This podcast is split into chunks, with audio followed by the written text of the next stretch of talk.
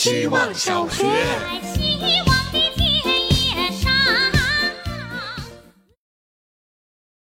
大家好，我是小孔丞相。今天的命题作文是一件被同事伤害的事。我的大名是孔庆芬，孔子的孔，庆祝的庆，芬芳的芬。作为孔子螃蟹七十三代传人，孔这个姓氏一直是我最骄傲的事情。毕竟在还没做出什么个人成就的时候，只能拿一些表面的东西增强信心。直到有人喊我小孙。不只是同事，还有数不清的陌生人。孙女士，快递给你放架子上了。孙女士骂我们银行可以提供一笔三十万的贷款给你，这是伤害一。庆是我的辈分，不能更改，所以起名字只需要起第三个字。据说当时算了一下，我名字里需要有一个草字头的字，分似乎比方洋气，就选了分。然而，陌生同事第一次和我讲话时，总会说：“庆芳姐你好。”有一次，同事要邮寄文件给我，我把信息发过去之后，在那条明确写着我名字的信息下，同事回复：“好的，庆芳姐。”这是伤害二。伤害三自然是两者的加成，孙庆芳或者孙床芳。我挺困惑的，心想这名字也没多少笔画呀，咋能看错呢？刚开始我会纠正，后来芳姐逐渐成了我在公司的外号，连副总裁见我都喊一声芳姐。哎，我觉得也挺好的。所以你看，不挣扎，不在意，就不会有伤害。希望小学。大家好，我是小山。突如其来的命题作业把沉睡的记忆再次从脑海深处唤醒。曾经在优衣库做过一段时间兼职，第一个月被安排在卖场的岗位。欢迎光临优衣库，请随意挑选，需要每隔三分钟喊一遍。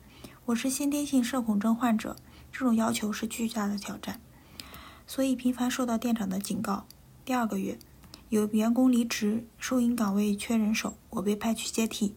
收银员是我童年的梦想，我对新工作很快就得心应手。依然在每次下班打卡时被店长挑点毛病。期间有几个小伙伴私下告诉我，他们准备离职。第三个月，我参加了学校的献血活动，此后的一周，胳膊上留下大片乌青。店长以人手不够让我上班，一下午的忙碌，终于在快结束营业、最后一次手提袋递给顾客的瞬间，听到了血管崩开的声音。所有伙伴都劝我去医院。店长问我，能再坚持两小时吗？没多久，我提出离职。他为了挽留我，第一次夸奖我。希望小学。大家好，我是小鸡蛋。作为一名资深的职场牛马，我被同事伤害的故事可太多了。今天我先讲讲我的前领导。我和我的前领导八字不合，MBTI 也不合，四个字母没有一个字母相同。我可以称他为阿里编外精神股东，阿里预备员工培养者。如果宇宙的尽头是编制，那我前领导的尽头就是阿里。他曾经在我一进办公室时，塞给我一张刚打印好还温热的 A4 纸，说：“小鸡蛋，这是阿里的用人标准，请你把这张纸张贴在你的工位上，按照这个标准提升自己。”我一看，抗压能力强，向上管理的能力强，把客户的需求放在首位。我嘴上说：“嗯嗯，好的好的。”心里想：“拜托，明早我也打印一份贵司能够向阿里学习的标准，张贴在公司门口吧。大家要一起努力哦。”希望小学。大家好，我是小伊莎。在工作的第七年，第一次遇到同事跑到我座位上争吵的情况。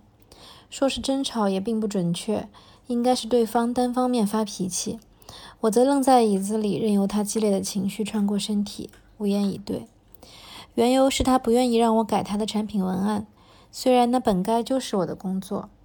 在以往的经验里，修改后的产品文案会给对方再确认，如果意见不一致，大家再讨论，整个过程和和气气。没想到换了一家公司会是这样的情况。与其说当时是被伤害了，不如说是一种提醒：你彻底在一个新的环境里了，打算怎么适应？其实那时候需要适应的不只是工作，还有新城市和新家庭。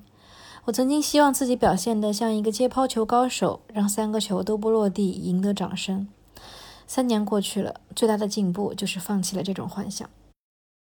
希望小学。大家好，我是小老头。昨天正说游戏被打断，为什么有命题作文？郁闷。说起同事伤害，我认为无外乎三种情况：第一种，团队作业或奖励被猪队友拖累了；第二种，你本人是别人眼中的猪队友，被大家抛弃了；第三种，被狼队友背刺了。现实和电视剧里的办公室政治都这么演。那么，怎么应对这三种情况呢？终于绕回游戏了，哈哈哈哈。第一种情况，加点力量啊，别放弃猪队友，拖着队友一起跑，收获奖励的同时还收获友谊。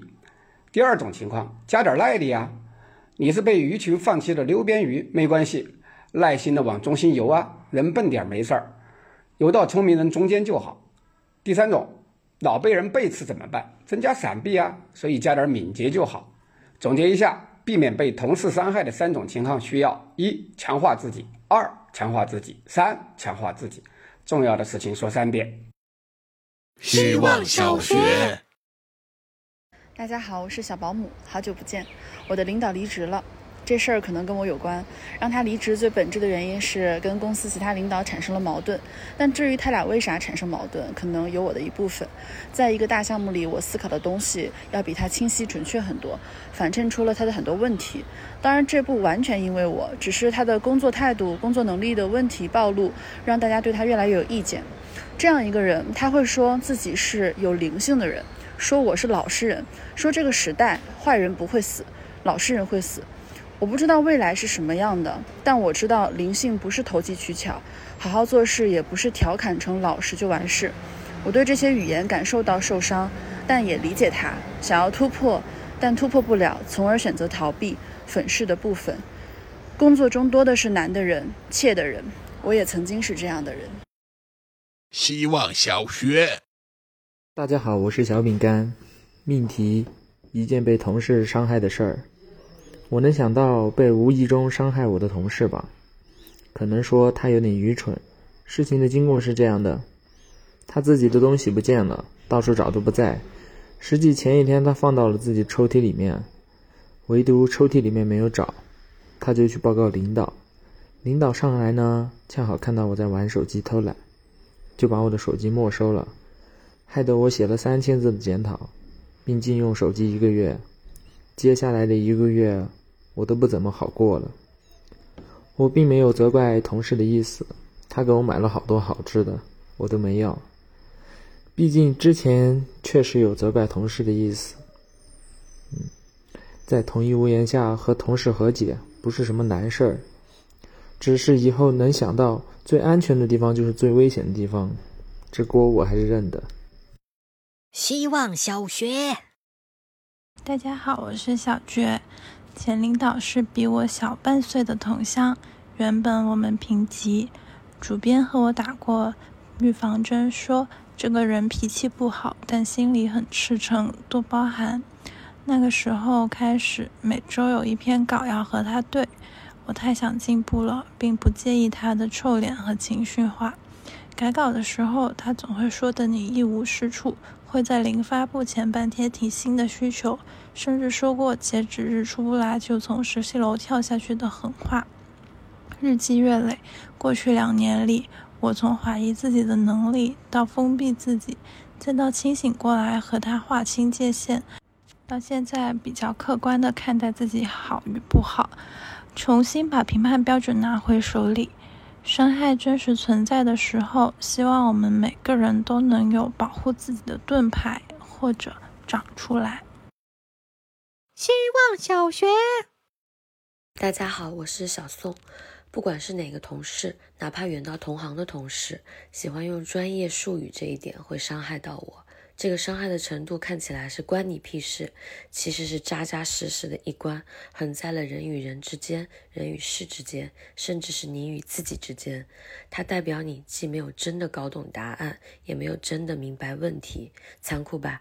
举些例子就很容易懂这其中的陷阱了。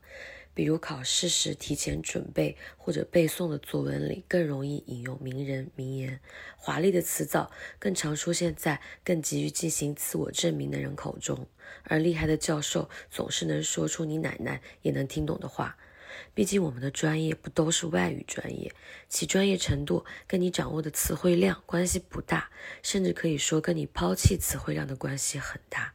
你才会看到一个兵越过楚河汉界后一心往前冲的样子。希望小学，大家好，我是小白。男朋友说，工作之后每年给自己放个假，去做代驾，开别人的车，走别人的路线，兜自己的风。今天看到命题的时候，想说，如果这样的话，他可能可以和林志玲做同事。今晚我沉浸式体验了一次，打开导航，开了一段没走过的路，就有一种我不知道怎么抵达，只知道一个目的地，他不知道目的地的目的是什么，只知道怎样抵达。听起来搭配的严丝合缝，真是个好同事。想到这儿，我就走错路了。我很确定他伤害到我了。然后这位同事调整了路线，用他的话说是提供了一个新的方案。这是他第二次伤害到我。想说，既然是一个同事，那就谁也别依赖谁。刚才说的严丝合缝的缝，就是导致他伤害我的原因。那条缝实际上是一堵墙，是因为这样的一堵墙，我们把背面交了出去，轻轻松松靠了上去，给了伤害一个机会。